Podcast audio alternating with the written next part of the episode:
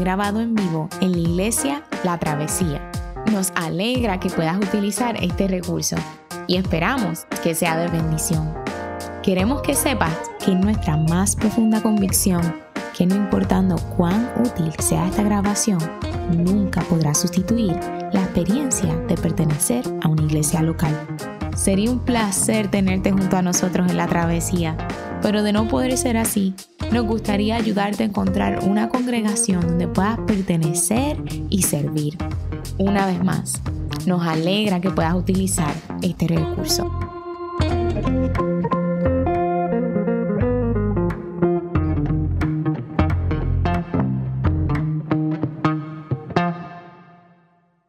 Dios les bendiga. Mi nombre es José Elías Carlos. Soy director, director de cuidado congregacional aquí en la Iglesia de la Travesía. Y este es nuestro segundo domingo en una serie de sermones que se llama ¿Quién es Dios? Y en esta serie estamos explorando distintos atributos de Dios. Eh, y el atributo del que vamos a hablar hoy es la supremacía de Dios. No sé cuántos conocen del síndrome de Estocolmo.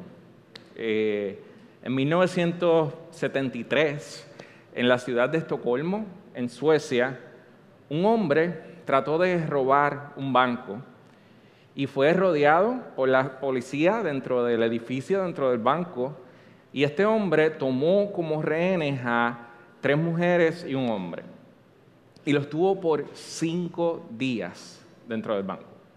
Eh, y por cinco días los tuvo cautivos, eh, los golpeó, eh, les disparó, les puso sogas en el cuello, amenazó con ahorcarlos, fue, fue un, tiempo, los aterrorizó en este tiempo, en estos cinco días.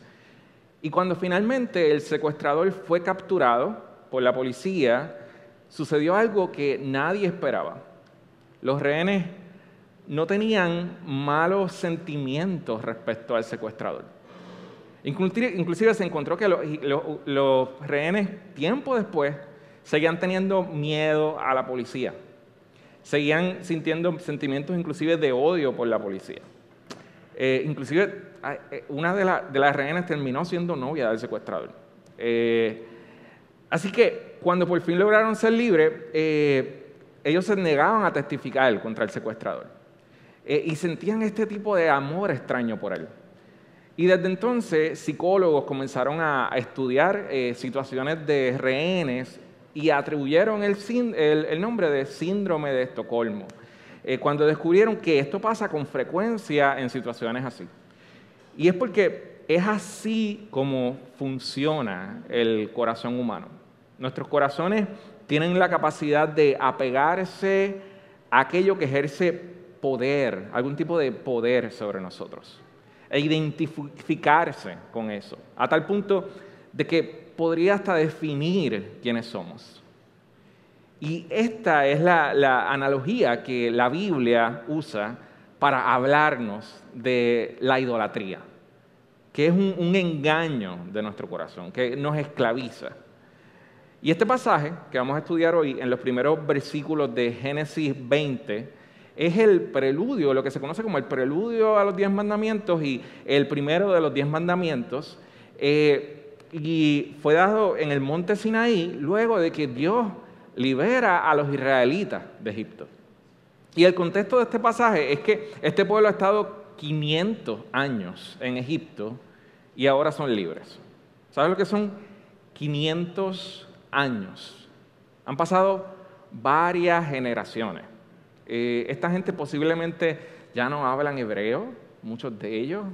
Todo lo que conocen es ser esclavos en Egipto. Y aunque han sido esclavos y ahora son libres, probablemente siguen siendo esclavos por dentro. Eh, están acostumbrados a concebirse a sí mismos como esclavos de Egipto. Y muchos de nosotros vivimos así. Aunque sabemos que hemos venido a Cristo y ya no tenemos que ser esclavos de las mismas cosas, se nos hace difícil concebirnos a nosotros mismos como gente que ya no tiene cadenas, como gente que no tiene que seguir esclavizado a las mismas cosas. Así que la pregunta que yo quiero que tratemos de contestar esta mañana es, ¿en qué consiste el camino a la libertad? Algo así como trayendo a la memoria de esto cuando hablamos de, los pasos de alcohólicos anónimos. ¿En qué consiste el camino a la libertad por el que Dios quiere llevar a, los israelitas? Y yo quiero proponerte que eh, en los primeros versículos Dios está diciendo al pueblo que el primer paso para ser libre, el primer paso para la libertad, es conocerlo a Él tal como Él se define a sí mismo. Y otra vez quiero traer el concepto de que esta gente han pasado 500 años, pueden tener ideas distorsionadas sobre Dios. Y Dios les está diciendo, así es como yo me defino a sí mismo, así es que quiero que me conozcan. Dice en los versos, en los versículos 1 y 2, dice, y habló Dios todas estas palabras diciendo, yo soy el Señor tu Dios, que te saqué de la tierra de Egipto, de la casa de servidumbre. La costumbre eh, en el Medio Oriente, eh, perdón, eh, de la, casa de, de la casa de servidumbre, la costumbre en el Medio Oriente para el tiempo del Éxodo era creer en, muchos dioses. Y los, y los israelitas creían en muchos dioses. Nosotros no vivimos en una sociedad que piensa de las deidades de la misma manera en que quizás pensaba la gente del antiguo Medio Oriente, eh, pero quizás la manera más popular de pensar respecto a Dios en nuestra cultura es creer en el concepto de que quizás hay muchas deidades que de alguna forma se complementan y son el mismo Dios. Quizás el Dios que están adorando los budistas es el mismo que adoramos nosotros. O en la idea de que existe una religión con cientos de versiones de la misma religión.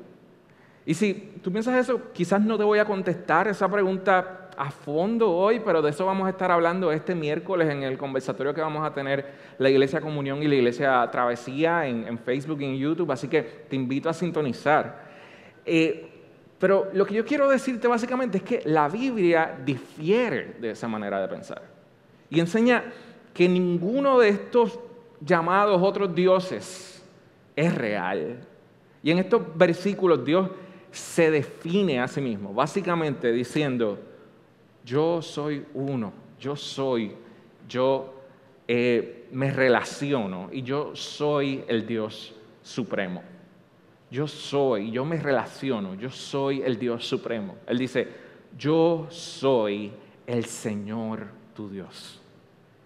Y esta frase sola carga un peso increíble en sí misma. Eh, unos capítulos antes, Dios se revela a sí mismo a Moisés, eh, revelando, eh, se revela a sí mismo a Moisés y Dios le dice a Moisés que vaya a Egipto y le diga a Faraón que deje ir a su pueblo.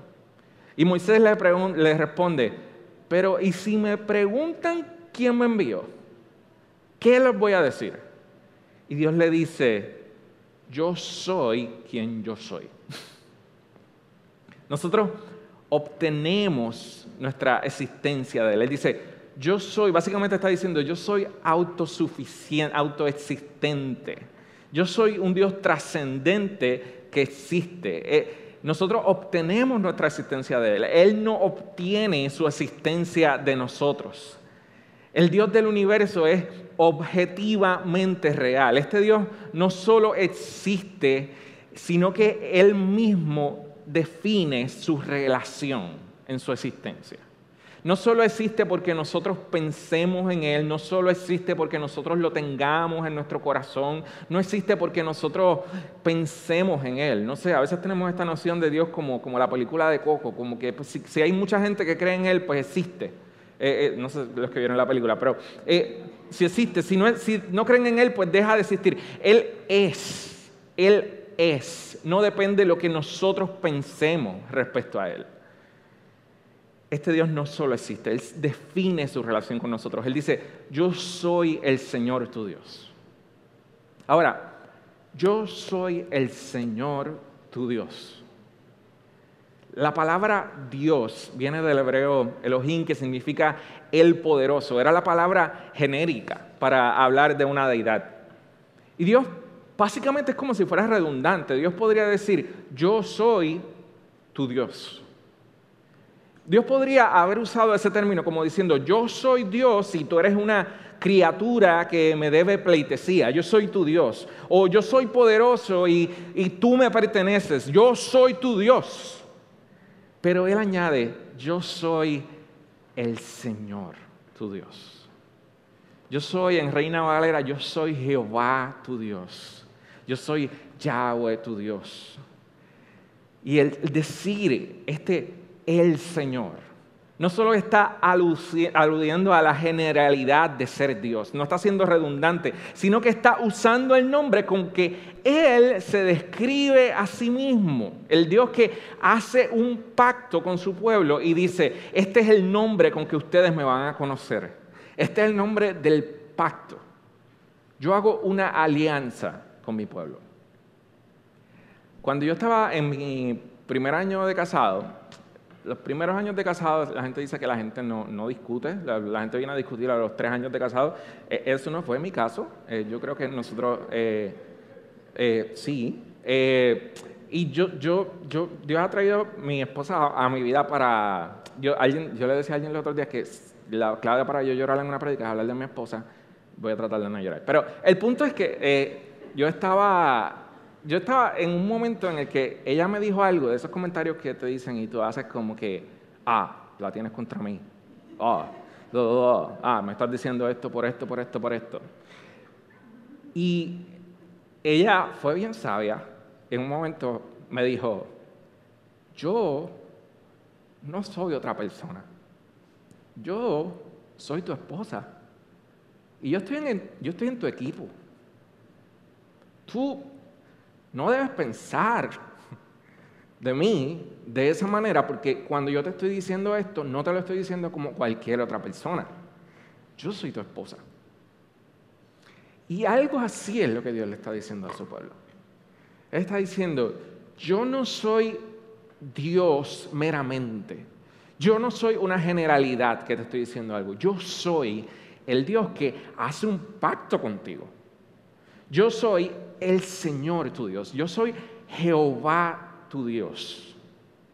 Y en ese contexto de mi pacto, en ese contexto de mi relación contigo, es que yo quiero que tú entiendas mi supremacía. Es que yo quiero que tú entiendas mis mandamientos. Dios le está diciendo al pueblo, todo lo que yo estoy diciendo quiero que lo entiendas en el contexto de mi alianza contigo. Yo soy tu aliado, no solamente tu creador tu obediencia y mi supremacía, el, lugar de preeminencia que debo tener en tu vida, debe ser entendido en un contexto de lealtad a la relación que tú y yo tenemos. Tú eres exclusivamente mío porque yo he hecho un pacto de ser tuyo. Yo he hecho un pacto contigo. Y cuando la Biblia habla de un pacto se refiere a una relación mucho más más profunda que un, contrato, y mucho más íntima que una relación que tuviéramos con una persona. Estamos hablando de una relación vinculante en la que Dios promete ser nuestro Dios y nosotros prometemos ser su pueblo. Y es interesante porque nosotros vivimos en un mundo que no valora este tipo de relaciones. Cada vez más las ofertas de teléfono, de internet, es sin contrato. Eh, nuestro mundo valora relaciones donde hay intimidad emocional. Nos encanta el, el asunto de tener intimidad emocional con gente. Seguro que sí. Pero sin sacrificar mi independencia. Y mucha de la desilusión con nuestras relaciones interpersonales, iglesia, es que no puede haber confianza y vulnerabilidad y seguridad en nuestras relaciones sin un compromiso de ambas partes. Para estar ahí, pase lo que pase. Necesitamos relaciones de lealtad. Necesitamos ese tipo de compromiso. Necesitamos relaciones de pacto. Y lo que este pasaje está diciendo es que Dios se caracteriza exclusivamente por la excelencia de lo que significa una relación de pacto. Él no solo ama por amar, sino que ama en el contexto de una alianza con nosotros. Él dice, yo quiero que tú te unas a mí y yo me voy a unir a ti. Yo quiero que nuestra relación amorosa sea una relación de pacto. Y esto es interesante porque cuando vamos a... es como si, si fuéramos a, estuviéramos atrayendo este pasaje, el primer mandamiento, y hablamos de que no tendrás dioses ajenos delante de mí. Y uno dice, wow, qué Dios más exclusivista, qué intolerante hacia otras cosas. Pero es como si entráramos a mitad de conversación. No sé si le pasa, cuando alguien entra a mitad de conversación y no entiendes el contexto, de lo que estábamos explicando antes. Y si entendemos ese Dios fuera del contexto de la relación que tiene con esta gente, de que los está sacando de Egipto, de que tienen un montón de dioses, de que Él, es el, él entiende que él, es el Dios que lo, Él los ha libertado de Egipto. En ese contexto hablamos de un Dios que es supremo. En ese contexto hablamos de un Dios que dice, yo quiero que me escuches solamente a mí porque yo tengo un pacto contigo. Es en ese contexto. El problema de los israelitas era que habían sido liberados físicamente y ya no vivían en Egipto, pero seguían siendo esclavos por dentro.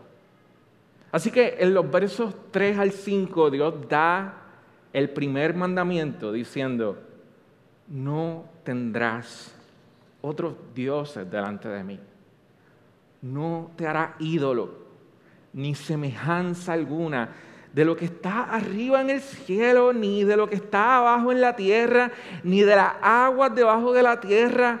No los adorarás ni servirás, porque yo, el Dios de pacto contigo, el Señor Yahweh Jehová, soy tu Dios. Yo soy Dios celoso. Y siguiendo con la línea de contestar a la pregunta, ¿en qué consiste el camino a la libertad? Dios le está diciendo a los israelitas que el camino a la libertad consiste en renunciar a sus ídolos. Y es interesante que Dios no haga una lista detallada de los dioses que los israelitas se veían tentados a adorar, sino que Dios está hablando de cualquier cosa que se interpone a la adoración a Él. Él dice, no te hará ídolo ni, semejanza de lo que está arriba en el cielo, ni de lo que está abajo en la tierra, ni de las aguas debajo de la tierra, ni ningún dibujo que haga, de nada. En otras palabras, Dios está diciendo que hay millones de cosas que pueden ser consideradas ídolos, que no es solamente que, tiene que ver con el contexto de que, ay, pues en, el, tiempo de ellos, está hablando de algo que, tiene injerencia para nosotros también. Este es el, patrón eh, del ser humano desde el Edén, el engaño de pensar que necesitamos adorar algo más que Dios para conservar el control de nuestra vida. Estas fueron las palabras de la serpiente a Eva en Génesis 3. Le dijo, si tú le, si le das a Dios un lugar de supremacía, no vas a tener suficiente control sobre tu vida, básicamente. Y esa es la, mentira que el ser humano ha vivido desde la caída. E, el, máximo capítulo que podemos usar para hablar de la idolatría es Romanos 1, y en, Romanos 1 Pablo está hablando y dice, en, esto consiste el desastre de la raza humana. Él dice que aunque sabíamos que Dios era nuestro creador, no le dimos gloria como nuestro creador, no le dimos gracias como nuestro creador, ni reconocimos cuánto le debíamos, queriendo nosotros tener el control. Y básicamente lo que Pablo dice en, en Romanos 1 es que, por lo tanto, Dios dijo, pues quieres servir a tus ídolos, sirve a tus ídolos. Y nuestros ídolos nos esclavizaron, básicamente es lo que dice Pablo. Hay un autor eh, que no es creyente, bueno, eh, no era creyente, eh, murió en el 2006, se suicidó, David Foster Wallace. David Foster, Wallace dijo esto en una graduación en la Universidad de Harvard. Todo el mundo adora la única opción que se nos ofrece es escoger lo que adoramos. Cualquier cosa que adores, que no sea divino o espiritual, te comerá vivo.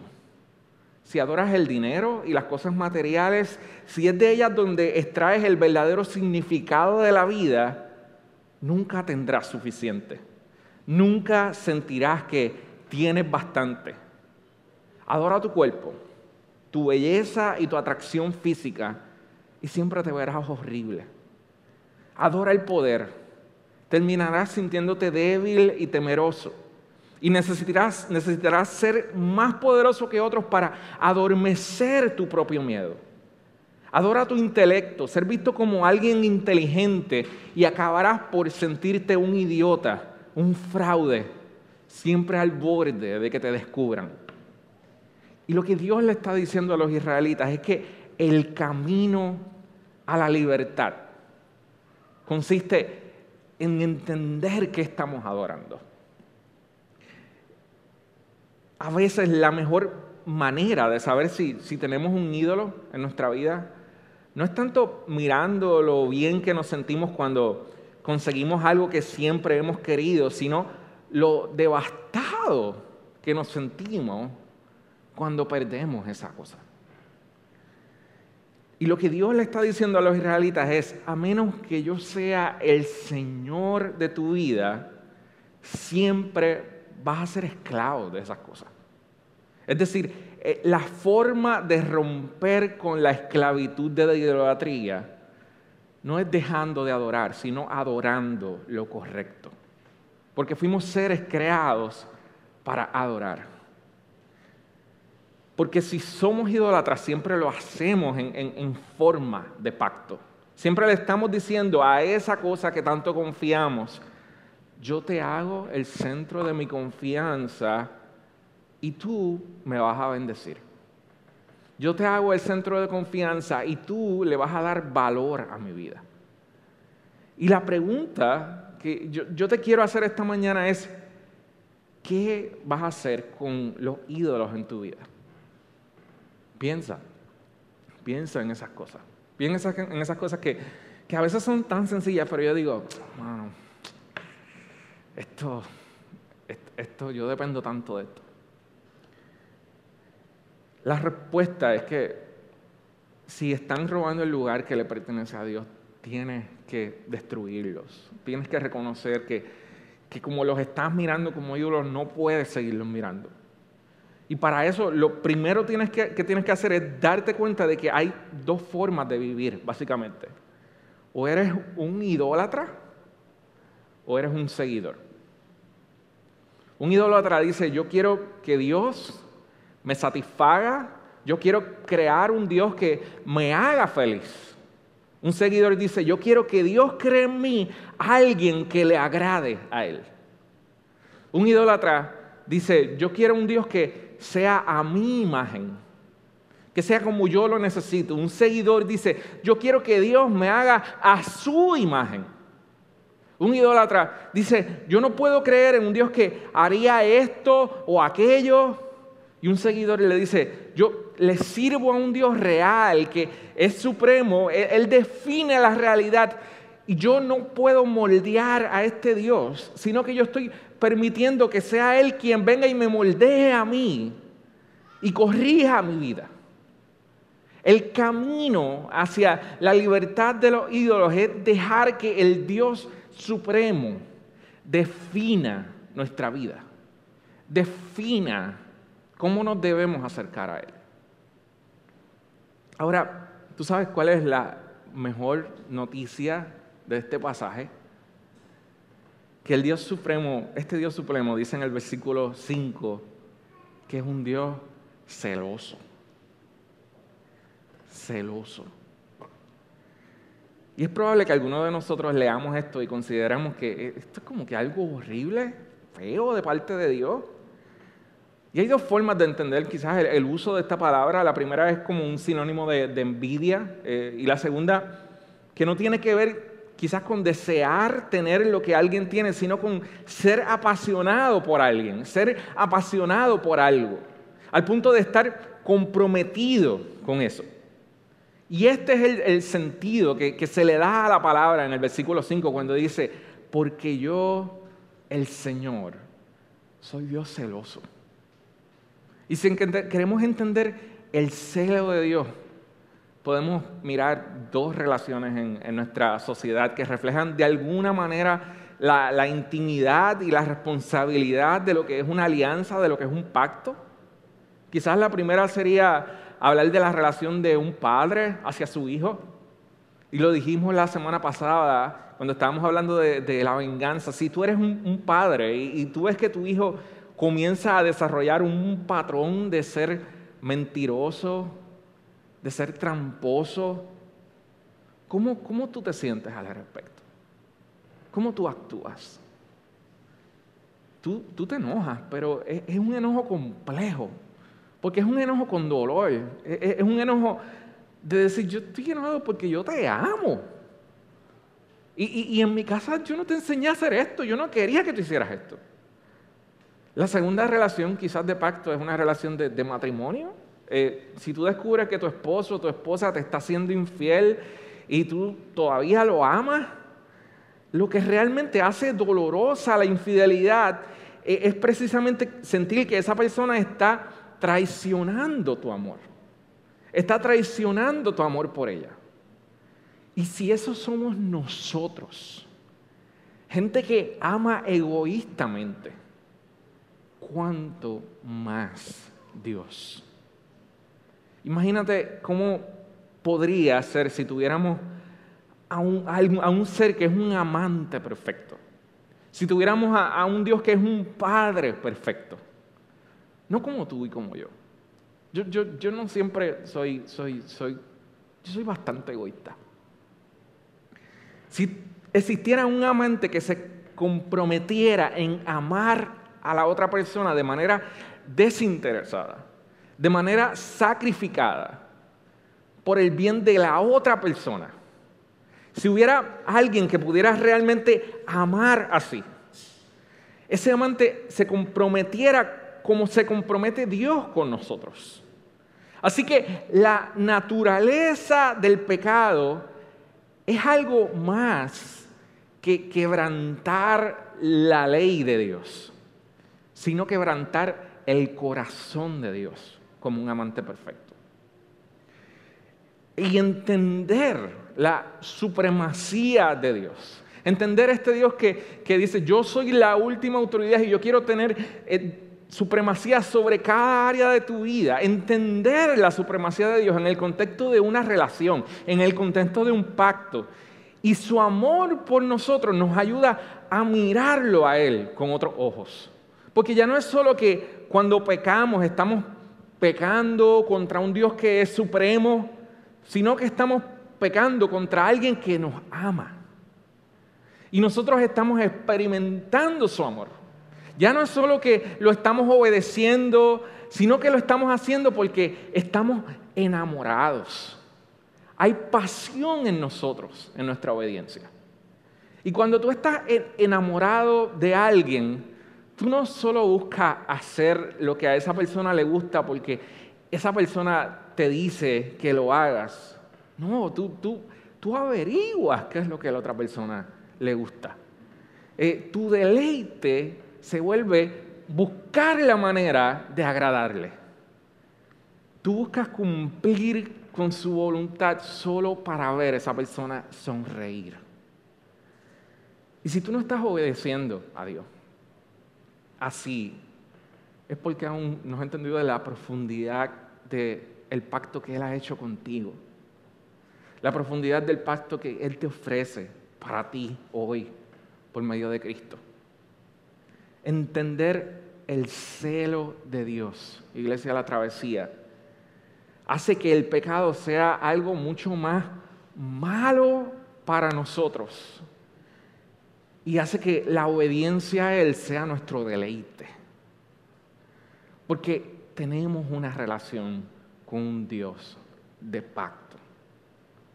En eso se trata, en, eso, ese es el llamado al crecimiento cristiano, ¿puedes tú acercarte a Dios el día de hoy como un Dios que ha hecho un pacto contigo, un Dios que te dice, yo no quiero que vayas a otro ídolo, yo quiero que rompas con ídolos, yo quiero ser el único Dios de tu vida, pero lo estoy haciendo porque te amo. Porque hay algo que sencillamente hay una alegría, hay un gozo que no vas a poder experimentar hasta que vengas a mí y me hagas el centro de tu vida. En eso se trata el crecimiento cristiano. A mí me, gusta mucho una frase de C.S. Lewis, estaba viendo ayer. Eh, C.S. Lewis dice, en relación con el cielo, el cristiano está en gran medida en la misma posición que un alumno. Que, él, está hablando, esto es en el, en, El peso de gloria, su, sermón en El peso de gloria. Y C.S. Lewis está hablando de un alumno que, que le está tratando de aprender otro idioma. Y es bien difícil y se tiene que aprender un montón de verbos y gramática y dice, yo no puedo con esto. Pero él dice, en relación al cielo, nuestro caminar cristiano es como un alumno que está aprendiendo algo y que es difícil. Pero a la medida que pasa el tiempo, la poesía reemplaza la gramática. El Evangelio reemplaza la ley. El anhelo transforma la obediencia con la misma gradualidad que con la marea, que la marea eleva un, un barco que estaba anclado. Sin querer, sin querer, tú vas conociendo a este Dios de amor y tus ídolos comienzan a ser más serios de lo que son. Sin querer, tú vas conociendo a este Dios de amor. Y lo que parecía ser un Dios supremo, que, que intolerante es, tú dices, qué bueno que sea tan supremo. Qué bueno que sea tan celoso conmigo. Yo quiero servirle. Yo quiero entregarle mi vida a su supremacía, a su celo por mí. Si eres tú en este día, yo, yo quiero que oremos juntos. Vamos a orar por esto. Padre, tu palabra dice que tu espíritu, el espíritu que has puesto en nosotros, nos anhela celosamente, Dios. Yo puedo estar aquí predicando, pero tu espíritu estaba orando, Dios. Ha estado orando desde esta mañana en mis hermanos. Ha estado orando desde el momento en que decidieron venir aquí, Señor. Es tu espíritu quien los está anhelando celosamente. Es tu espíritu quien está diciendo más de lo que yo puedo decir en esta predicación, Dios. Dios Supremo, gracias porque nos has liberado de nuestra esclavitud. Confesamos que aunque ya no tenemos cadenas, muchas veces seguimos siendo esclavos, Dios. Oro por algunos de mis hermanos aquí que aún no han hecho un pacto contigo y tratan de ser buenos y tratan de obedecerte y vienen a la iglesia, pero todavía no han entendido a ti, Señor, como su Señor y su Dios, Señor. Te pido que tú sea, que este sea el día, Señor, en que puedan confiar en la obra de Cristo, en que puedan decirte, Jesús, yo te hago mi Señor, yo te hago mi Salvador, yo te hago el, Dios de la alianza en mi vida, Dios. Yo acepto tu pacto conmigo, Dios.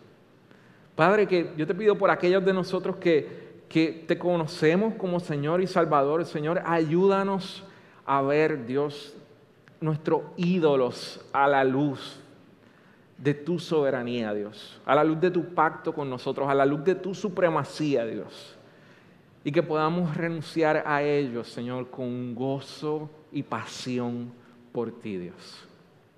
En el nombre de Cristo, nuestro Señor, oramos. Amén.